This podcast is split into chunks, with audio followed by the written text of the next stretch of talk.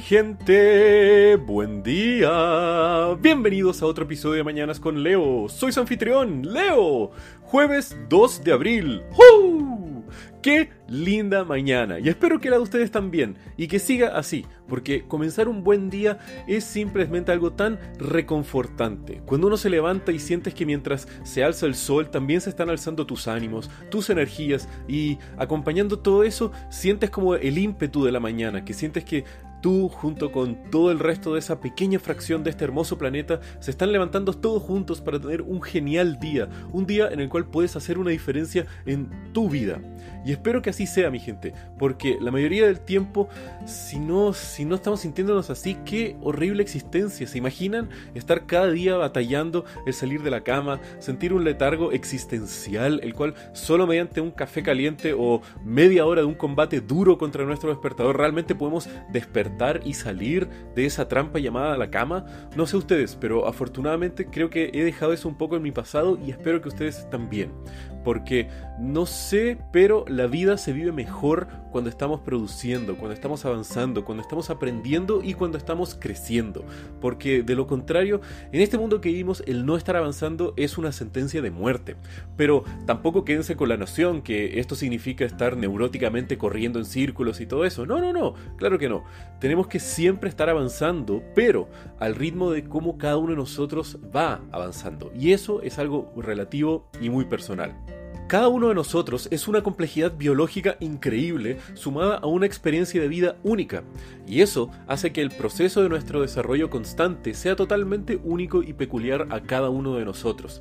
Así que van a haber aquellos que nos demoremos más o menos en algunos procesos, o que al mismo tiempo tomaremos caminos totalmente diferentes, y eso está bien. La diferencia en la experiencia humana es uno de los factores que hace de nuestra especie una joya inigualable en su complejidad, belleza y asombro. Así que recuerden eso, mi gente.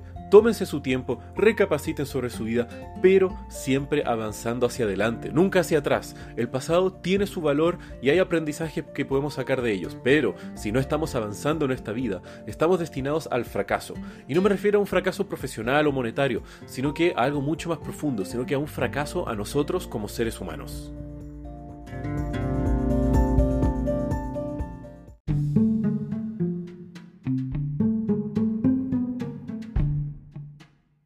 Y hablando de fracasos, hoy les quiero contar la historia de cómo diferentes vacíos legales hacen que residencias diplomáticas sean un dolor de cabeza en un lugar muy específico del mundo. Y el lugar al cual me refiero es una pequeña ciudad en donde se encuentra la concentración de poder político más importante del mundo, que además es el mismo lugar en donde las mayores ONGs del planeta tienen sus filiales y donde también se encuentran la sede de las mayores organizaciones multilaterales del planeta, convergiendo todo ese poder, conocimiento y capital humano en un espacio menor a 100 170 kilómetros cuadrados. Bueno, aun cuando esa descripción parece medio irreal, es un lugar hermoso e increíble llamado Washington DC, la capital política de Estados Unidos y posiblemente la ciudad con la mayor concentración de embajadas del mundo. Y no sé ustedes, pero a mí personalmente siempre me han fascinado las embajadas como concepto.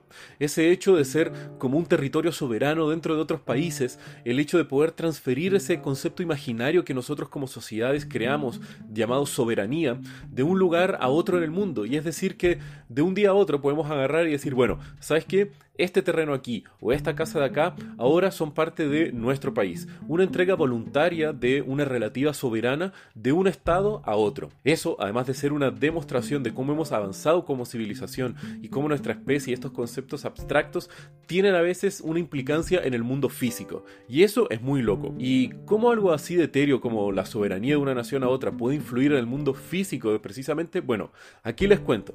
Y eso es porque en Washington DC tienen un problema al tener más de 530 casas, mansiones, terrenos y propiedades que técnicamente son de otros estados soberanos y que algunos de esos están en total abandono, siendo un problema para los vecinos, para la comunidad y para el Distrito de Columbia. Por ejemplo, en el barrio llamado Calorama se encuentra una propiedad que fue la Embajada de Argentina, una mansión construida en los 1900 que lleva abandonada por décadas debido al alto costo de mantención del edificio, lo cual era demasiado para la economía empobrecida de la Argentina, que después del boom económico que tuvo a principios del siglo XX ha ido en una ininterrumpida caída hacia la pobreza. Pero Argentina no es la única nación empobrecida que ha abandonado su embajada en DC, sino que también tenemos ejemplos como Pakistán, Camerún, Sri Lanka e Irán todas propiedades que, como en el caso de Pakistán, el costo de remodelar y mantener esa misma propiedad que tienen en DC es equivalente en algunos casos o hasta superior a el costo de mantención de casi todas las otras misiones diplomáticas que ese mismo país tiene en el mundo, sumadas. O por ejemplo, el caso de Serbia, una ex república de la Unión Soviética que después estuvo en una batalla legal y diplomática con sus diferentes naciones vecinas, pues todas antes pertenecían a la ex Yugoslavia. Y obviamente Yugoslavia tenía solamente una embajada porque era un país. Pero ¿qué sucede cuando ésta se separa en, en siete naciones diferentes? Bueno, estas siete naciones hermanas tuvieron que estar peleándose por varios años a ver quién se quedaba con esa embajada. Serbia eventualmente ganó esa batalla legal, pero fue una victoria pírrica porque después de haber ganado la batalla se dio cuenta que los costos de mantención y de arriendo y al mismo tiempo de eh, impuestos eran demasiado altos para ser mantenida, así que simplemente la abandonó y decidió mudarse hacia una oficina menor o una casa más barata. ¿Y por qué no simplemente venderla o por qué el Distrito de Columbia no las expropia y las utiliza devolviéndolas al mercado o se la entrega o se la vende a otro país? Puede que tengan otras naciones la capacidad financiera y hasta el interés de adquirir estas propiedades, pero esto involucra un nivel de complejidad legal sobre derechos de propiedad que son un culo hasta para investigar en este podcast. Entonces, esto conlleva a que países obstinados no quieren soltar su propiedad porque son edificios y terrenos muy valiosos. Al mismo tiempo hay restricciones debido a tratados eh, diplomáticos que hay entre diferentes naciones y también obviamente el tomar cualquier acción real es impedida por una serie de responsabilidades diplomáticas sobre el terreno de otra nación soberana. Eso lleva a que muchas veces los más afectados en estos casos no sean los países de por sí, sino que los mismos vecinos que son aquellos que viven al lado de estas casas, o mejor dicho, mansiones muchos casos. ¿Y cuál es uno de los mayores problemas que esto pasa? Es plagas y tales como ratones, palomas y muchas de otras alimañas que viven libremente en estas mansiones gigantes o en estas casas, transformando en reales ecosistemas tóxicos para sus diferentes vecinos.